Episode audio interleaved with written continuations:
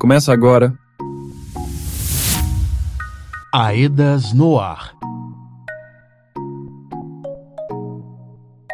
É hora de informação. Eu sou o Lucas Jerônimo e está começando o Aedas no ar, seu informativo semanal sobre a reparação de danos causados pelo rompimento da barragem da Vale em Brumadinho.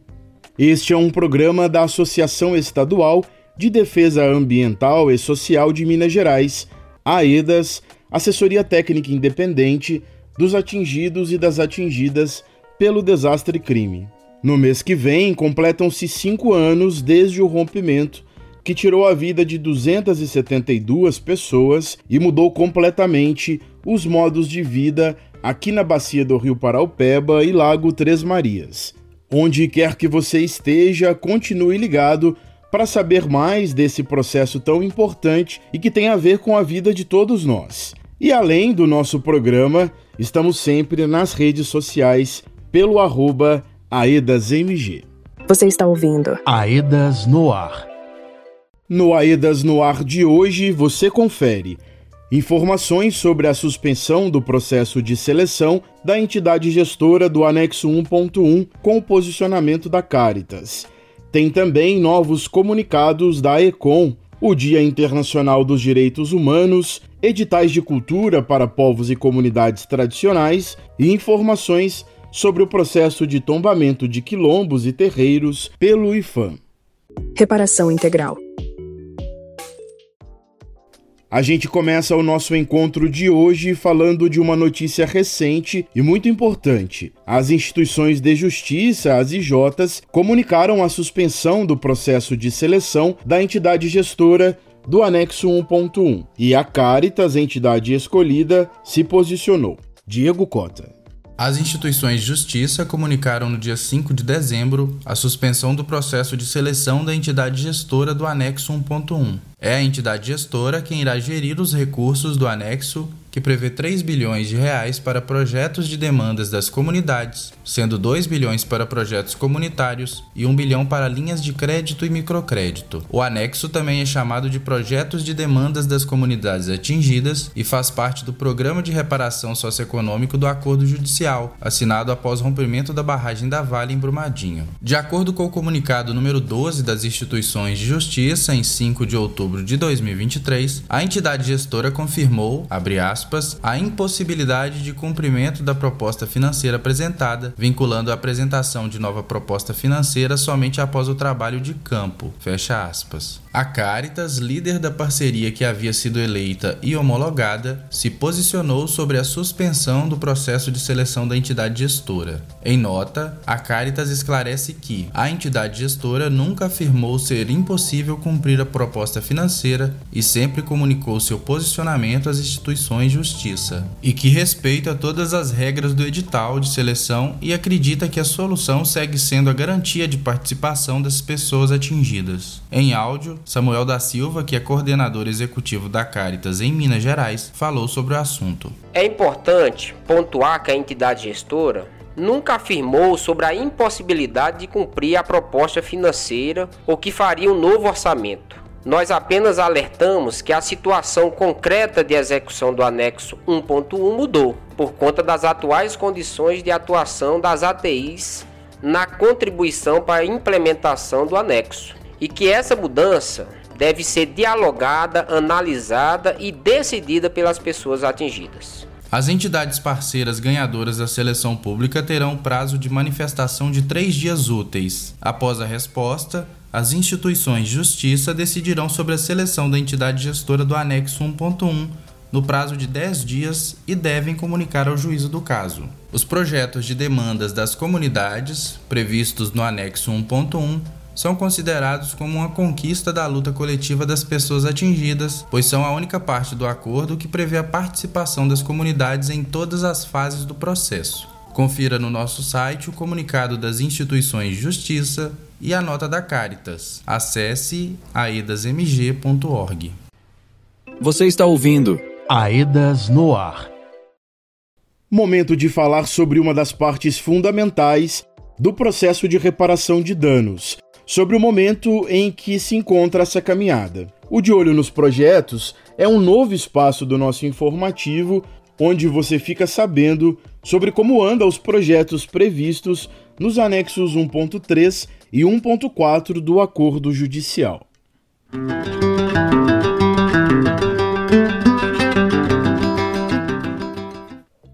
A população atingida de Brumadinho e da Bacia do Paropeba quer saber quais são os projetos de reparação que estão acontecendo ou devem acontecer em seus municípios. Alguns desses projetos estão previstos nos anexos 1.3 e 1.4. São programas voltados para a reparação social e econômica dos territórios atingidos. Neles são contemplados projetos para políticas públicas, sendo no anexo 1.3, os projetos para a Bacia do Paropeba, com valor total de 2 bilhões e 500 milhões de reais. E para o anexo 1.4, que são os projetos para Brumadinho, o valor total de 1 bilhão e 500 milhões de reais. Vamos conferir agora alguns desses projetos?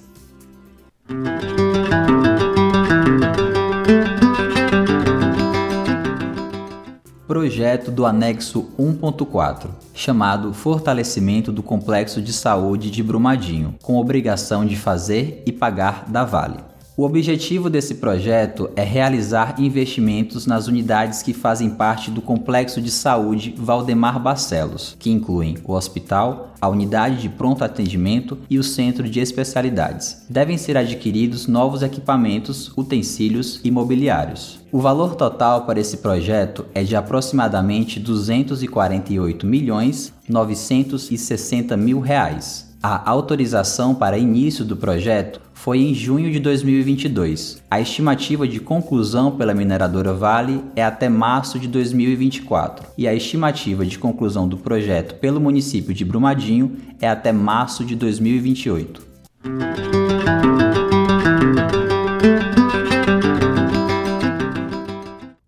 Projeto para Brumadinho, previsto no anexo 1.4, é o de obra de pavimentação Aranha, Suzana e Palhano. O objetivo do projeto é pavimentar e implantar melhorias na rodovia entre os distritos de Aranha e Suzana, em Brumadinho, incluindo a interligação com a via Córrego de Almas. As obras, que contemplam um trecho de aproximadamente 14 quilômetros de extensão, trarão melhoria ao tráfego e maior segurança à comunidade. O valor total para esse projeto é de aproximadamente 44 milhões 150 mil reais, com obrigação de fazer da prefeitura.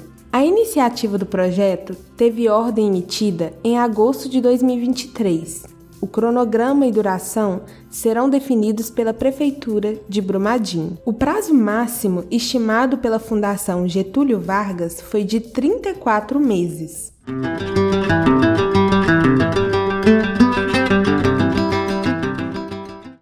Outro projeto, dessa vez dentro do anexo 1.3, para os municípios de Betim, Mário Campos, São Joaquim de Bicas, Juatuba, Igarapé e Mateus Leme, é o projeto chamado Promove Minas. O objetivo do projeto é custear equipes multidisciplinares de saúde para a prática de prevenção de doenças, com o intuito de diminuir a desigualdade no atendimento. O valor total para esse projeto é de 37 milhões 680 mil reais. A obrigação de fazer é das prefeituras dos municípios. A autorização para o início do projeto foi em janeiro de 2022. A conclusão das atividades previstas pela mineradora Vale foi em julho de 2022 e a estimativa de conclusão do projeto pelos municípios é até março de 2028.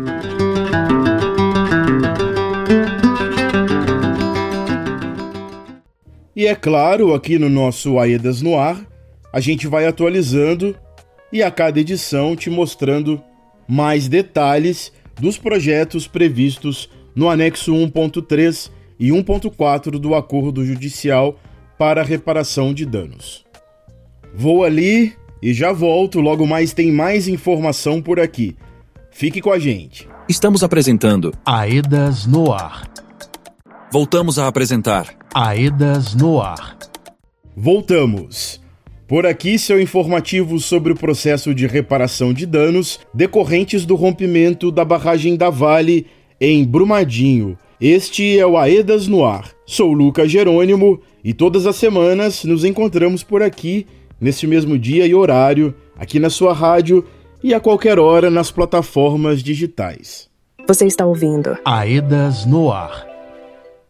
Os territórios atingidos por barragens são lugares em que as pessoas sofrem diversas violações de direitos humanos: o direito à água, à saúde, ao lazer, o direito à participação no processo de reparação e tantos outros. No Aedas no Ar de hoje, a gente lembra que dia 10 de dezembro é o Dia Internacional dos Direitos Humanos.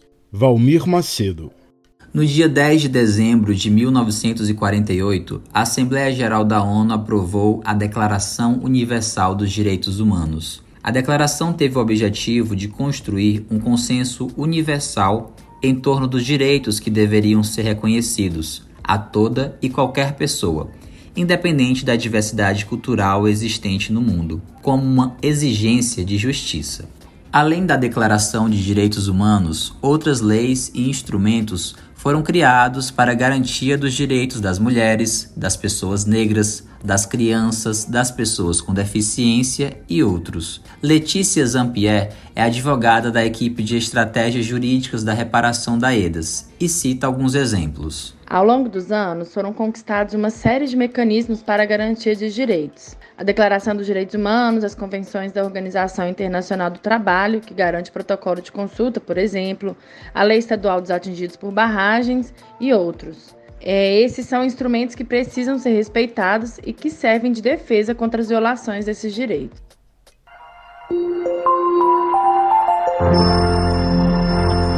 Giro de notícias. Hora de girar com notícias aqui no Aedas no Ar. Editais de fomento à cultura estimulam a participação dos povos e comunidades tradicionais. Diego Cota. Algumas iniciativas do Ministério da Cultura e do Estado de Minas Gerais têm fomentado a participação de povos e comunidades tradicionais em editais de incentivo que possibilitam a democratização do acesso a recursos. No final de 2022, foi aprovado o orçamento do Ministério da Cultura para este ano em 10 bilhões de reais, um investimento recorde na área, a exemplo da Lei Aldir Blanc, criada em 2019 durante a pandemia de Covid, conquista dos trabalhadores da cultura, e também a Lei Paulo Gustavo de 2022. Em Minas Gerais, foi lançado o edital Premiação Trajetórias Culturais, voltado a trajetórias culturais de mestres e mestras bem como grupos ou comunidades de culturas tradicionais e populares, representadas por pessoas das seguintes manifestações culturais: afro-brasileira, indígena, reinado e congado, terreiros e casas de matriz afro-religiosas, folias, capoeira, quilombola, entre outros. As diversas estratégias incluídas nos recentes editais na área da cultura garantem o direito fundamental do acesso à cultura para os povos e comunidades tradicionais atingidos, que tiveram seus modos de vida tradicionais brutalmente modificados a partir do crime da Vale e hoje perseveram na luta pela reparação dos danos. Saiba mais detalhes sobre esses editais no nosso site aedasmg.org.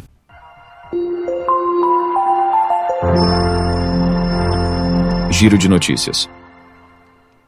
A Econ apresenta resultados de atividades acerca de danos ambientais e faz atualizações sobre cronograma de projetos. Felipe Cunha. A EICOM, através de uma reunião virtual que ocorre mensalmente, apresenta para as instituições de justiça os resultados das atividades realizadas em relação aos danos socioambientais e a atualização quanto ao cumprimento ou não dos cronogramas dos projetos e ações pela Vale.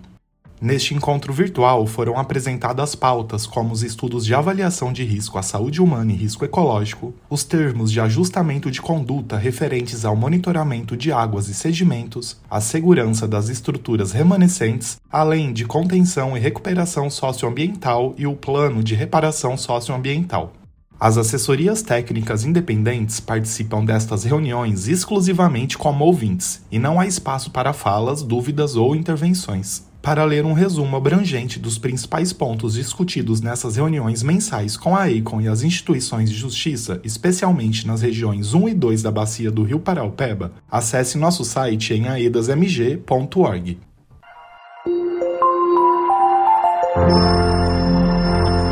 Giro de notícias. Agora no nosso giro de notícias, informações sobre o processo de tombamento de quilombos e terreiros realizado pelo IFAM. Felipe Cunha. No Brasil, o Instituto do Patrimônio Histórico e Artístico Nacional é o órgão responsável pela preservação do patrimônio brasileiro. O instituto foi criado em 13 de janeiro de 1937. Em 1988, a Constituição Brasileira, no artigo 216, definiu o patrimônio cultural como forma de expressão, modos de criar, fazer e viver. O que diz o Decreto-Lei número 25 de 30 de novembro de 1937? O artigo 1 do decreto diz que patrimônio histórico e artístico brasileiro é um conjunto de bens móveis e imóveis que existam no Brasil. E vem para conservar esses bens, seja do interesse público, seja por ter fatos memoráveis da nossa história ou por ter um grande valor arqueológico ou etnográfico, bibliográfico ou artístico. O decreto também fala que esses bens que serão tombados pelo IFAM podem ser monumentos naturais ou paisagens. No decreto-lei fala que a pessoa dona de algo que ela considera que deva ser tombado deverá ser solicitado por escrito ao IFAM, que irá analisar se esse bem possui os requisitos para fazer parte do patrimônio histórico e artístico nacional. As coisas que forem tombadas pelo IFAM poderão ser examinadas a qualquer momento pelo Instituto não podendo os proprietários ou responsáveis desses bens criar dificuldades para esse exame. A abertura do processo de tombamento de um bem cultural pode ser solicitada por qualquer pessoa, pelo proprietário, por uma organização não governamental, por meio de abaixo-assinado ou mesmo por iniciativa do próprio órgão responsável pelo tombamento. O encaminhamento deve ser feito via ofício para o IFAM, onde seja descrita a relevância do bem cultural para a comunidade e suas demandas de proteção, no nosso site tem todas as informações necessárias sobre esse processo. Acesse em aidasmg.org.